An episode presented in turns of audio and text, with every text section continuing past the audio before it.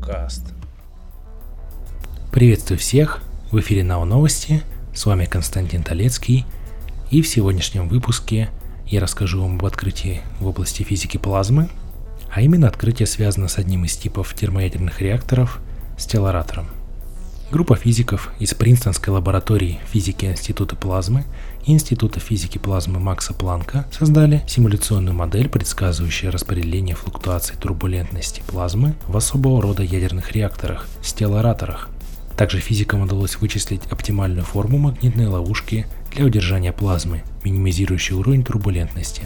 Результаты работы опубликованы в Physical Review Letters – Существует два основных типа термоядерных реакторов, использующих магнитное удержание высокотемпературной плазмы для управляемого термоядерного синтеза – токамаки и стеллараторы. Как первый, так и второй имеют форму тора, но стеллараторы, в отличие от токамаков, удерживают плазму исключительно магнитным полем, создаваемым внешними катушками. В результате этого им необходимо придавать особую конфигурацию, а сам стелларатор больше похож не на тор, а на мятый бублик – Основной проблемой обоих типов реакторов является турбулентность. Она ограничивает возможности магнитного удержания плазмы внутри реактора и, как считается, задает пределы их возможностей по выработке энергии. Наиболее остро эта проблема стоит именно для стеллараторов. В новом исследовании физики создали впечатляющую симуляцию, используя вычисления петафлопного уровня для моделирования нелинейной турбулентной динамики.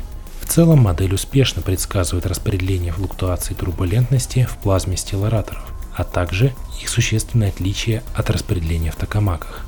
Далее, основываясь на этих данных, ученые решили вычислить оптимальную конфигурацию стелларатора, в которой магнитное поле примет такую форму, которая позволит значительно уменьшить возможность турбулентности плазмы. Для расчетов использовались методы стохастической и глобальной оптимизации – в Западной Европе и США стеллараторы считаются перспективным направлением развития ядерной энергетики. Так Институт физики плазмы Макса Планка руководит строительством экспериментального стелларатора Wendelstein 7X, расположенного в Германии. После сдачи его в эксплуатацию в следующем году он станет крупнейшим в мире, а также главной экспериментальной площадкой по обкатке технологических решений для последующего строительства промышленных реакторов такого типа.